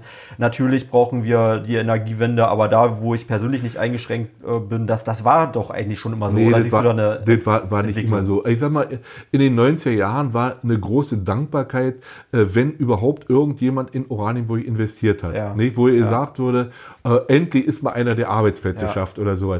Äh, da war die, die Not auch größer und da war das Verständnis auch größer, weil wir gesagt mhm. haben, Mensch, das ist eine äh, richtige Entwicklung und man war dann auch stolz auf den Gewerbepark Nord und solche Sachen, mhm. äh, die, die ent, äh, entstanden sind. Hier sind wieder Arbeitsplätze äh, äh, geschaffen worden. Aber je besser es den Leuten ging, Natürlich auch durch die äh, äh, Zuzüge, die entstanden sind, weil mhm. natürlich auch äh, Leute, die nach Oranienburg gezogen sind oder ziehen, die erwarten natürlich eine Idylle äh, mit in einer komplett funktionierenden Infrastruktur. Mhm. Ne? Also mhm. die Diskussion, die wirst du ja äh, auch hören. Und bitte keine Industriegebiete. Äh, äh na, auch andere Sachen. Also dass gesagt wird, ähm, ich ziehe hier raus und will keine äh, äh, ja, und, und dann auf einmal äh, erklärt man, dass man auch keine Ausländer hier haben will, äh, weil äh, deswegen ist man aus Berlin rausgezogen. Oder man ähm, äh, ärgert sich äh, darüber, dass ein Bus hier nicht alle zehn Minuten fährt. Äh, nee, und das bin ich aber äh, aus äh, meinem alten äh, Stadtbezirk äh, anders gewöhnt. Nee, also diese Haltung, die, die äh, prägen natürlich auch Stimmung in der Stadt also was, was ich am befremdlichsten finde, das habe ich jetzt schon auch ein, zwei Mal erlebt, äh, dass äh, neue Oranienburger gerade hier einziehen und dann sich organisieren gegen wiederum neue Oranienburger, die nebenan äh, gerade ihre Wohnungen, äh, wo, wo, Wohnungen gebaut werden. Also dass da Bauvorhaben sind, äh, die natürlich die Lebensqualität in dem Moment einsch, äh, ähm, einschränken für ein Jahr, vielleicht zwei. Ja. Aber es, es, sind dann doch nicht selten die neueren Oranienburger, die dann äh, schon das größere Problem da, da haben an der Stelle. Naja, äh, wobei natürlich äh, die äh, Zahl der netten, Und wir wollen nicht pauschalisieren. Äh, die, die Zahl der netten Kerle, aber auch die Zahl der Idioten relativ gleichmäßig über Deutschland und die Welt verteilt Da hast du recht, da hast du recht, da hast du recht. Ja. Ähm, kannst du mir spontan sagen, was deine größte Niederlage war, wenn du es sagen möchtest? Äh, würde ich dir sofort sagen, da müsste ich jetzt einen Moment überlegen. Gab's nicht. Darf ich nicht, ich weiß, ich muss ja sofort aus der aus der Nee, nee wollte sagen, ja, gab's nicht. Ach doch, natürlich gab's die. Es gab, äh, äh ich sag mal, das macht das, äh, Salz doch in der Suppe ja. des Lebens aus, dass man sich natürlich äh, nur dann wirklich über Erfolge freuen kann, wenn man auch mal richtig auf die Nuss gekriegt hat. Und äh, ich sag mal, äh, wenn du jetzt äh, irgendwelche äh, langjährigen Stadtverordneten fragen würdest, äh, denen würde wahrscheinlich eine ganze Latte einfallen. Äh, äh aber äh, ist jetzt wirklich im Augenblick sagen wir mal, ähm, kannst du dich an eine Situation erinnern, wo du besonders schlaflose Nächte hattest? Vielleicht ist ja die Kuh am Ende noch vom Eis gekommen. Ja, das, hast du ja äh, immer ja bei, bei allen möglichen äh, äh bei allen möglichen Sachen. Äh, äh, Probleme, wenn sie dann gelöst waren, dann äh, waren die Nacht auch wieder ruhig. Äh, aber, aber vorher, äh, weil, weil äh, man natürlich im Bett liegt und Argumente dich durch den Kopf gehen lässt und über, auch darüber ärgert, was man an dem Abend in der Hauptausschusssitzung oder der Stadtverordnetenversammlung, mhm. was ihm da gerade nicht eingefallen ist und sagt, jetzt hast du aber, ja, jetzt liegst du im Bett, gut, ja. kannst du einschlafen und jetzt fällt dir aber hier ein Satz ein. Das wäre die brillante Antwort gewesen. Ja, ja, ja aber so, so ist es eben im Leben. Ich weiß nicht, ich sag mal, nichts ist auch so alt wie der Schnee vom vergangenen ja. Jahr. Nee. Was mir jetzt aber in, in dem Kontext einfällt, also geht aber in eine andere Richtung. Äh, eine, also etwas, was mich auch geprägt hat. Also wir haben früher, ähm, das sind jedenfalls Erinnerungen, die bei mir sehr präsent sind, waren wir sehr gerne spazieren, auch durch Oranienburg oft am Lenitzsee und haben halt miteinander äh, geplauscht. Also vielleicht hast du dich da auch reflektiert. Und äh, was ich so besonders fasziniert fand als Kind äh, an deinem Job, waren wir, ich sag mal, Visionen, total kühne Ideen, ähm, wie du, du, die mit mir geteilt hast. Und am Ende waren, war, waren sie einfach da. Also ganz, ganz plastisch vor Augen habe ich natürlich das Schwimmbad. Also äh, ein Schwimmbad, was schöner sein soll als das SEZ und das in Oranienburg, war für mich eine völlig absurde Vorstellung. Äh, und ich konnte mir gar nicht vorstellen, wie man auch nur auf die Idee kommen kann, ähm, so einen Gedanken irgendwie äh, auszusprechen und ernsthaft in Erwägung zu ziehen. Und dann sieht man, wie das langsam Form annimmt und dann irgendwann ist es da. Also das, das sind die Sachen, wo man. Ich, ich habe ja auch gesehen, wie, wie oft dann, naja, also ähm, man nicht fair behandelt wurde oder du nicht. Oder ich sag mal, unser Briefkasten war vermutlich auch häufiger äh, in die Luft gesprengt als der von den Nachbarleuten oder manchmal äh, waren die Leute halt auch nicht ganz nett gewesen. Die meisten Leute sind nett, wenn man denen auf der Straße begegnet. Aber man hat eben auch schon Momente gefunden, wo man dachte, also braucht man das jetzt wirklich in dem Job? Aber auf der anderen Seite, sowas dann zu erleben, wie, wie eine Stadt irgendwie ein Gesicht bekommt und man hat dazu beigetragen, das ist, das ist was, was mich unglaublich fasziniert hat. Ja, das ist, äh, ich sag mal, äh, da wird man dann auch entschädigt, wirklich für viele, äh, für vielen Ärger, den man hat. Ja.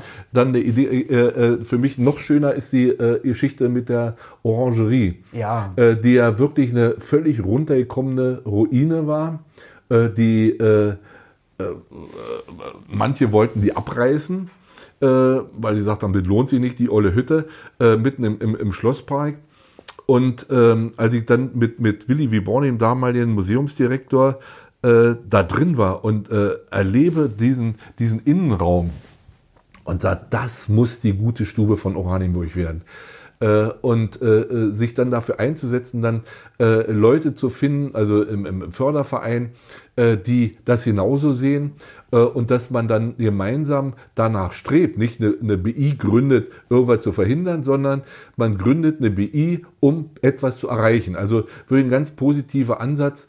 und dann ist diese, dieses Gebäude, äh, so schön, wie es äh, in äh, seiner ganzen über 250-jährigen Geschichte Noch vorher nie, nie war. Ja. Nee? Äh, und äh, also das sind wirklich Sachen, wo man dann einfach auch für viel Ärger entschädigt wird. wo man dann auch sagt, Bürgermeister, und das wirst du in ein paar Jahren sicherlich genauso sagen, vielleicht sagst du es heute schon, ist der, die schönste Aufgabe, die man sich vorstellen kann. Äh, weil äh, im Unterschied zu Landtagsabgeordneten oder Bundestagsabgeordneten, Europaabgeordneten, wo du ein Rädchen im großen Getriebe bist, wo dann irgendein mhm. mächtiger Fraktionsvorsitzender vorher den Daumen hoch oder runter macht, äh, um dann eben klarzumachen, wie dann die Abstimmung erfolgen soll, selbst wenn vorher natürlich heiß diskutiert wird in den Fraktionen und so weiter. Aber als Bürgermeister dann eine Idee zu haben und dann dafür zu werben und Mehrheiten zu organisieren, um dann le letztendlich was zu erreichen. Oder die, die, die Landesgartenschau, die ist ja auch so ein schönes Beispiel dat, äh, dafür, äh, wo man dann einfach äh, so eine kurze Idee hat, dann äh, auch auf, auf Widerstände äh, stößt, weil. Schlosshafen, also jetzt, ja, um mal einen mhm. Punkt daraus zu ja. was ja auch völlig absurd war, der Gedanke. Und ja. aus heute ja aus dem Rückspiegel betrachtet äh, brillant, die Idee. Naja, und dann sind ja auch solche Sachen, äh, äh, wo viele äh, sagten beim Schlosshafen, äh, der hat doch eine Macke. Äh, äh, 150 äh, Meter weiter äh, ist die Havel zu Ende. Äh, mhm. Das ist nur eine Sackgasse. Wo ich sage, es muss aber einfach Dampf in Kessel gemacht werden. Es muss jeder, der herkommt, sich genau die Frage stellen, warum ist 150 Meter weiter hinten die Havel zu Ende und man kommt nicht weiter, zum Beispiel in den Ruppiner Kanal. Nee, und jetzt äh, hast du das Vergnügen, äh, die nächste Etappe durchzuführen, nämlich hier den äh, Ausbau der Schleuse Friedenthal. Vielen Dank. Sag mal, äh, Demokratie in Oranienburg. Ähm, ähm, was, hier, was, ich hier sehr bemerkenswert finde, ist, wir, es normalerweise heißt Demokratie, äh, also parlamentarische Demokratie, es gibt eine Regierung und es gibt eine Opposition. Das ist gute Tradition geworden, kann man schon fast sagen, dass es hier eben nicht so ist, sondern hier ist das Prinzip der wechselnden Mehrheiten. Das heißt also, der Bürgermeister, kurz beschrieben, geht in die Arena und muss quasi äh, Mehrheiten äh, oder für Mehrheiten werben. Die sind nicht einfach so gegeben und auch die Parteien äh, organisieren sich nicht, ich sag mal, in sogenannte aus Prinzip Mehrheiten, mhm. sondern äh, das, die mögen die besseren Argumente ähm, gewinnen. Also ich, ich finde dieses System anstrengend, ja, keine Frage aber im Prinzip sehr ehrlich und äh, sehr, sehr, also das, so stelle ich mir Demokratie 2.0 vor. Aber das war nicht immer so. Und wie ist es denn dazu gekommen? Und ist das etwas, was Oranienburg ausmacht? Also naja, also die Zeit Anfang der 90er Jahre. Und, und Michael, ich muss noch mal, ja. ich, ich glaube, für äh, wenn Leute von äh, außerhalb kommen, also gerade glaube ich aus den alten Bundesländern, die, die können sich gar nicht vorstellen, wie das funktionieren soll. Aber es funktioniert sehr gut. Und ich glaube, das ist auch ein ganz äh, wesentlicher Punkt für das, den Erfolg in Oranienburg, dass es so ist. Aber warum ist es so? Äh, naja, Anfang der 90er Jahre äh, waren ja die Berater aus unserer westfälischen Partnerstadt Hamm hier und daneben natürlich auch die Kommunalpolitiker, die äh, insbesondere dann in ihren Partnerfraktionen, also in der CDU, in der äh, äh, SPD, bei den Grünen, ein bisschen auch bei der FDP, dann eben, ähm, naja, Hilfestellung geleistet haben. Mhm. Hilfestellung äh, heißt natürlich insofern auch, sie haben versucht, äh, uns äh, nahezubringen, äh, wer der Hauptfeind ist, wie man, äh, wen man bekämpfen muss. Also das Problem war damals dann äh, auch, äh, die Linken hatten kein Pandang im Westen. Ne? Und mhm. Insofern war dann beispielsweise bei der CDU völlig klar, der Hauptfeind der CDU ist die SPD. Ne? Und der, äh, bei der SPD war der Hauptfeind äh, die CDU. Ähm, was natürlich damals auch zu einer Polarisierung geführt hat, äh, so, äh, also in der unmittelbaren äh, Nachwendezeit. Und äh, ich habe dann 93, äh, also die Bürgermeister, die erste Direktwahl des Bürgermeisters ähm, war verbunden mit der Kommunalwahl, also neue Stadtverordnetenversammlung.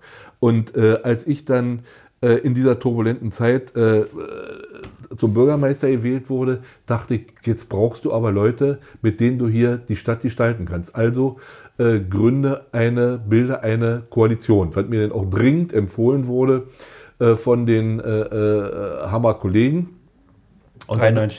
93. 93. Mhm. Und dann haben wir äh, eine Koalition gegründet, die natürlich nicht funktioniert hat. Äh, also ich sag mal, äh, in äh, unstrittigen Fragen war man sich einig. Ist man heute immer noch. ja, aber sobald es Ärger gab, brach alles auf, wo ich sagte, also äh, im Grunde genommen eine Koalition zu haben, die im Grunde genommen dich nur an, äh, am Nasenring packt äh, und versucht durch die Arena zu ziehen, dazu brauchst du nicht. Du brauchst im, im Grunde genommen Leute, die deine Überzeugung teilen. Und du hast äh, den großen Vorteil, weil man dann eben auch äh, ziemlich schnell gemerkt hat, äh, die konstruktiven, die vernünftigen gibt es in allen Fraktionen, ja, ja. aber die äh, äh, Verweigerer, die Sturköppe eben auch. eben auch. Und in, insofern, wenn du dann nicht irgendjemand ausgrenzt und sagst, wir sind die mhm. Regierungsfraktion, Regierungskoalition, und ihr seid die Opposition, ihr könnt die Anträge, Anträge stellen, wie ihr wollt, äh, ihr werdet sowieso an, abtropfen an unserer Mehrheit, wenn man ihnen denn sagt, wenn in, äh, äh in der Straßenreinigungssatzung der Stadt Oranienburg, äh, Paragraph 7 Absatz 3, wenn da gesagt würde, wir könnten doch äh, das ändern, könnten die eine Erweiterung aufnehmen und dieser Antrag kommt dann eben von der PDS damals oder äh, von wem auch immer, äh, und dann zu sagen, das ist ein vernünftiger Vorschlag, den nehmen wir eben mit auf. Äh, und deswegen war das im Grunde genommen so ein, so ein schleichender Prozess, Und äh, nach der nächsten Kommunalwahl 98 wurde dann noch nicht mal mehr der Versuch unternommen oder nur noch ein halbherziger Versuch, dann äh, wieder eine, eine Koalition äh, äh zu bilden, sondern, sondern seitdem läuft es genauso, wie du es eben beschrieben hast. Ich merke, dass wir in der Zeit uns komplett verheddert haben und ich ärgere mich über tausend Themen, die ich nicht ansprechen konnte. Äh, aber ein paar müssen wir noch äh, kurz trotzdem noch mal, äh, ein paar müssen wir noch, noch eingehen. Eins interessiert mich, ähm, bist du hoffnungsvoll, was die demokratische Entwicklung angeht in Oranienburg oder darüber hinaus oder eher pessimistisch? Ich bin da hoffnungsvoll, absolut hoffnungsvoll. Die Art des demokratischen Engagements ändert sich immer. Mhm. Äh, und insofern äh, ist die Frage, äh, ob Parteien, so wie wir sie in der Vergangenheit kannten, in Zukunft noch so eine Rolle spielen werden. Mhm. Da hat er den Eindruck nicht, aber das hat nichts damit zu tun, dass ich da pessimistisch wäre hinsichtlich der Zukunft der Demokratie. Ja, stimme ich dir zu. wir wollen mal in die Zukunft gucken. Du hast dich aus der Politik eigentlich sehr konsequent verabschiedet. Ist das, stimmt das? Stimmt. Und warum? Äh, ja, hat natürlich mit dir zu tun. Äh, weil ich mich Sonst hättest du es nicht gemacht? Äh, äh, sonst wäre die Gefahr größer gewesen, dass ich dann natürlich doch, äh, dass mich äh, ab und zu gejuckt hätte, dann mal wieder äh, was zu machen oder mich irgendwo einzumischen.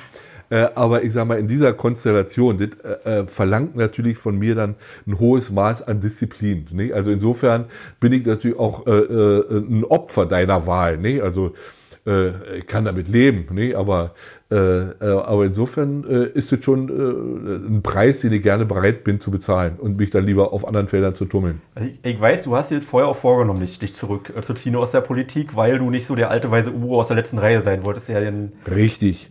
Äh, das wollte ich äh, nicht sein, aber ob ich das immer so geschafft hätte, äh, wenn irgendeiner, der mir nicht so nahe steht wie du, dieses Amt bezogen hätte, das weiß ich natürlich nicht. Insofern bist du kein Opfer, sondern es ist halt einfach. Ja, das war natürlich eben auch eher eine augenzwinkernde Bemerkung.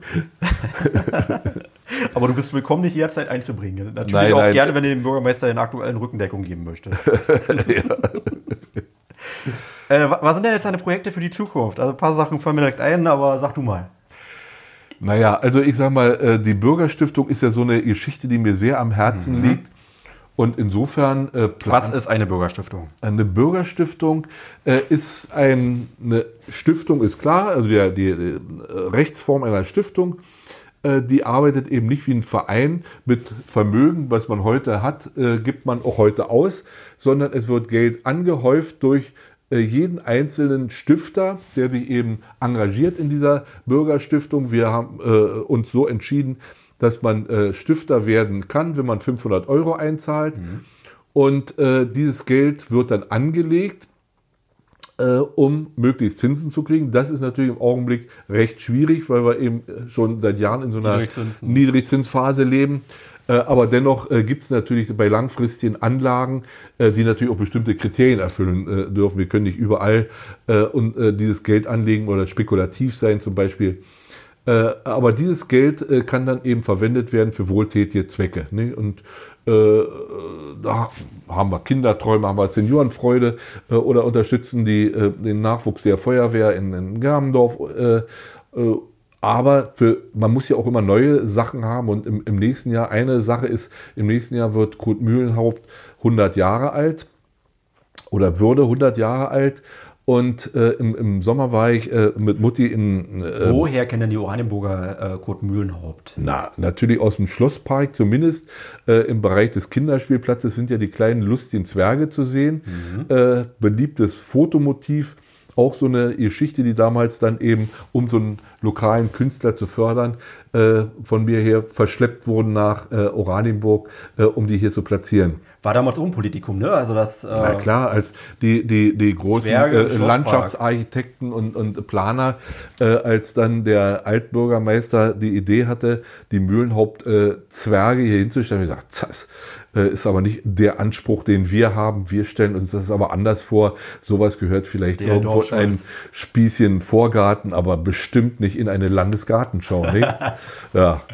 Und dann habe ich mir die Jungs eingeladen und Mädchen und dann wieder kommt. Wir fahren mal nach Bergsdorf und dann werde ich euch mal zeigen, wovon ich gerade rede. Und dann klappte den der Unterkiefer und dann sagt, ach, geht ja doch, ne? Sag ich doch. Naja, aber gut. Was ist mit diesen Zwergen? Äh, ja, also äh, und in, äh, das ist so eine äh, Idee, die ich in Breslau aufgegriffen habe im äh, äh, Sommer, wo dann eben auch ein Zwerg von ehemaligen Studenten aufgestellt wurde und inzwischen existieren davon über 400, die also ein richtiger Hingucker, ein richtiger Anziehungspunkt in Breslau geworden sind. Und solche Zwerge haben wir eben mit den Mühlenhauptzwergen schon in Oranienburg.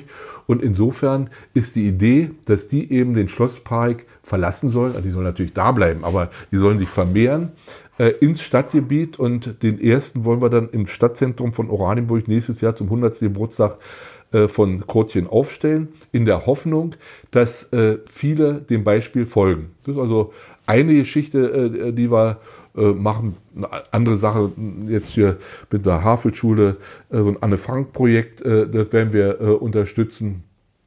Und naja, also es äh, gibt eine, eine, Vielzahl von Initiativen, äh, die dazu beitragen sollen. Zum einen, dass Menschen sich füreinander solidarisch engagieren, weil ich äh, denke, es ist auch eine, eine Menschenpflicht, dass Leuten, denen es besser geht als anderen, äh, moralisch verpflichtet sind, denen zu helfen, denen es schlechter geht. Nee? Und äh, insofern ist das genau das äh, Ziel der Bürgerstiftung und insofern hoffe ich, dass noch viele gefunden werden. Je mehr Stifter wir haben, umso mehr Stiftungskapital haben wir äh, und äh, höhere Erträge, dass wir dann eben entsprechend einsetzen können. Wer sich dafür interessiert, wo soll er sich hinmelden? Am besten bei mir oder meldet sich beim, bei, bei dir, beim Bürgermeister und du gibst dann an mich weiter. Ja, dann finden wir auch Stunden nach. Ja. Ähm, Abschlussfrage. Was vermisst du am meisten und was am wenigsten? In Oranienburg. Oder äh, äh, jetzt in meiner Situation. In deinem neuen Lebensabschnitt. Äh, also, was ich wirklich genieße, ist, dass ich jetzt ein selbstbestimmtes Leben führen äh, mhm. kann. Man äh, ist ja als Bürgermeister äh, auch immer ein gehetzter Hund und hat viele Zwänge, hat viele Sitzungen zu besuchen und der Zeit für Träume, für Visionen ist da, aber er ist natürlich begrenzt durch die Pflichtaufgaben, dass man also weniger Zeit für die Kür hat. Das ist also wirklich äh, die Nuss, dass ich mir heute wirklich die Rosinen aus dem Kuchen des Lebens rauspulen kann. Äh, was ich vermisse, ist dass ich vieles selber machen kann, weil, weil mir früher dann eben durch, dadurch, dass ich Chef äh, der Verwaltung war, abgenommen wurde. Also wenn ich jetzt ein Problem mit dem Computer habe oder auch meine äh, ehemalige Sekretärin, die äh, ähm, sich um vielen, äh, viele Sachen gekümmert hat, die steht eben nicht mehr zur Verfügung. Wenn irgendwo was zu schreiben ist, was zu klären ist, äh, Terminabsprachen und so weiter, dann mache ich jetzt alles selber. Das ist also wirklich eine Sache, die, ja, die ich schon vermisse. Ja, und äh, bei der Gelegenheit große Anerkennung an meine Frau Mama, die jetzt ja auch genau damit auch umgehen muss, dass äh, der Altbürgermeister äh, naja, äh, permanent da ist. Natürlich war ich früher eine Randerscheinung äh, und sie war dann da der Kapitän im Heim. Äh, äh, in, insofern. Kann man sich arrangieren so in der neuen? Ja, das kennt ja jeder, der in, in Ruhestand geht, dass dann äh, äh, die, die Eheleute dann auch erstmal wieder äh, sich eintarieren müssen und müssen dann ihre Hackordnung erstmal wieder neu, neu definieren. Aber ich sage mal, da ich äh, ja wirklich auch sehr umtriebig bin äh, und äh, auch mich nicht als Hausmann definiere, äh, kommen wir da schon gut klar. Ne? Also ich helfe da und engagiere mich da in, im Heim, wo es nötig ist, wo ich gebraucht werde, äh, aber bin jetzt nicht so spitz, da ich nur unbedingt alle möglichen Felder äh, neu besetzen will. Ja, das, das ist ordentlich verteilt, das kann ich bestätigen. Letzte Frage, ist heute äh, Hanna oder Lilly bei dir? Heute ist Lilly da. Was macht ihr?